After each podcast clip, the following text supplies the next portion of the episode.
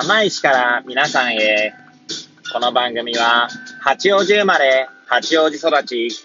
震災の前の年から釜石で働くポンコツの頭の中をゆるりと紹介していく、そんな番組です。はい、皆さんいかがお過ごしでしょうか？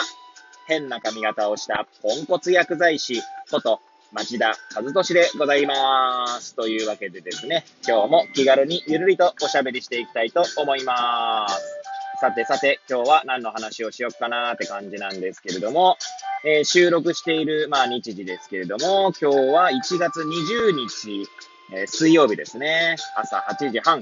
えー、いつものように出勤時に AirPods をつけて、えまあ、運転しながら、え収録しているところでございます。はい。でですね、そうですね。ちょうどですね、私、あの、昨日、1月19日の火曜日はですね、まあ、午前中、えー、お休みをいただいて、まあ、そのお休みっていうのは、まあ、土曜日、うちの薬局は半日なんですけども、その分をまあ平日に休みで消化するって形なんですね。その分、出勤した分をですね。で、まあその代休で、まあ午前中休みでですね、まあ、えー、釜石には一応イオンタウンっていうちっちゃなイオンがあってですね、まあそこの本屋に行って本よ本をちょっと眺めてみたり、そして購入してみたり、あとはですね、まあドトールが入ってましたので、ドトールでお茶したりとかですね、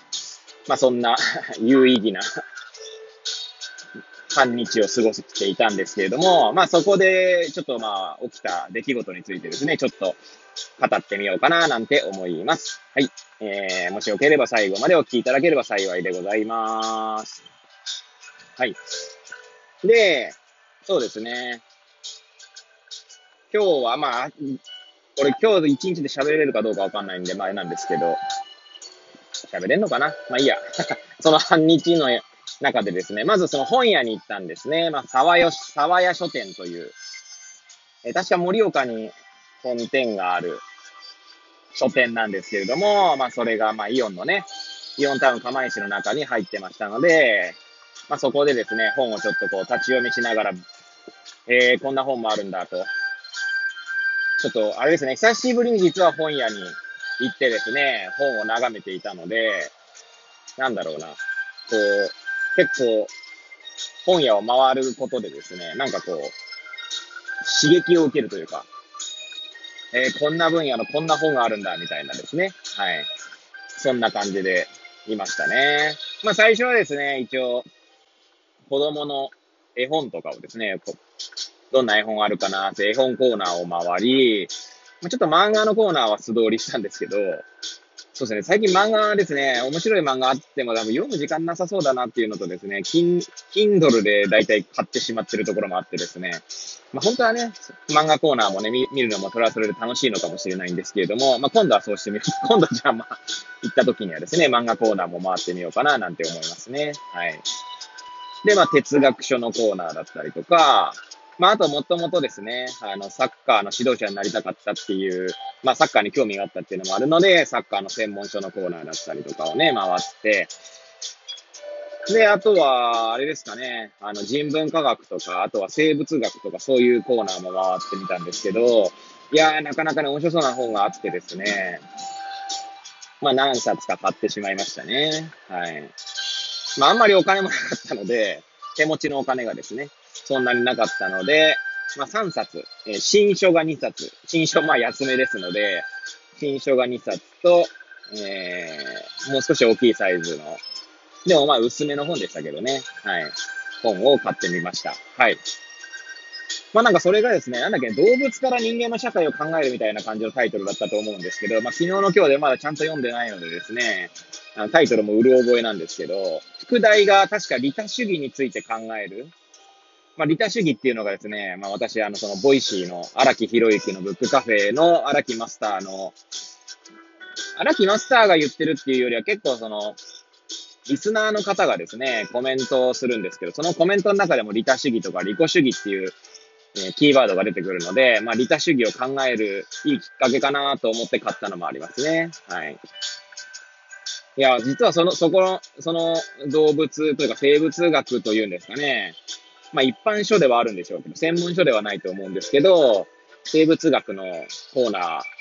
ーにはですね、なかなか面白そうなのがあって、あの、絶滅危惧種がに、なんだろう、絶滅しなかったらみたいな感じのタイトル。もうタイトルうろ覚えなので なんともあれ 説明がしがたいんですけど、で、そこはまあさらっとこう目次とかね、前書きとか読んだらですね、まあその絶滅危惧種についていろいろ書かれててですね、いや結構む、あの、なんだろうな、心ときめく感じがありましたね。はい。まあちなみにあと買った新書2冊っていうのはですね、まあこれも完全に 荒木博之のブックカフェの影響なんですけど、えー、よくですね、荒木マスターがですね、マルクス・ガブリエルというですね、新実存主義の掲げる、えー、まあ哲学者ですかね、についてガブちゃんガブちゃんって言うんですよね なんで、マルクス・ガブリエルの本はですね、ちょっと読んでみたいなと思ってたので、まあ新書でですね、何冊か並んでたんですね。はい。そのうちの一冊をちょっと手に取って、まあ、買ってみましたし、あともう一冊の新書はですね、あの、ベートーベンってやつを買ったんですけど、それもですね、以前、えー、ブックカフェの中でですね、ベートーベンについてマスターが語る回があったんですね。えー、それもなんかこう、マスターが確か、えー、定期購読している本だったと、あ雑誌かなんかでベートーベンの特集があって、あった際に、ベートーベンについて語ってたんだと思いますけど、なんでちょっとベートーベン、確かに、あの、なんかこう、知ってるようで知らないなと思ってたので、ちょっと読んでみようかなと思って、えー、新書でですね。まあ確か800円ぐらいのやつが2冊と結局1000いくらでしたかね。で、まあ合計、まあそんなもんですが、3000円前後ってところだと思いますけれども、購入してみました。はい。まあ、まだ昨日の今日なのでですね、積んどく状態ですけれども、ちょっと読んでいきたいな、なんて思います。はい。で、まあ、荒木マスターのね、あの番組、ブックカフェでもですね、まあ本屋に行きますっていう、マスターが本屋に行きますと。で、本屋に行くとですね、いろいろこう刺激を受けたりとか、なんつうんでしょうね。結構、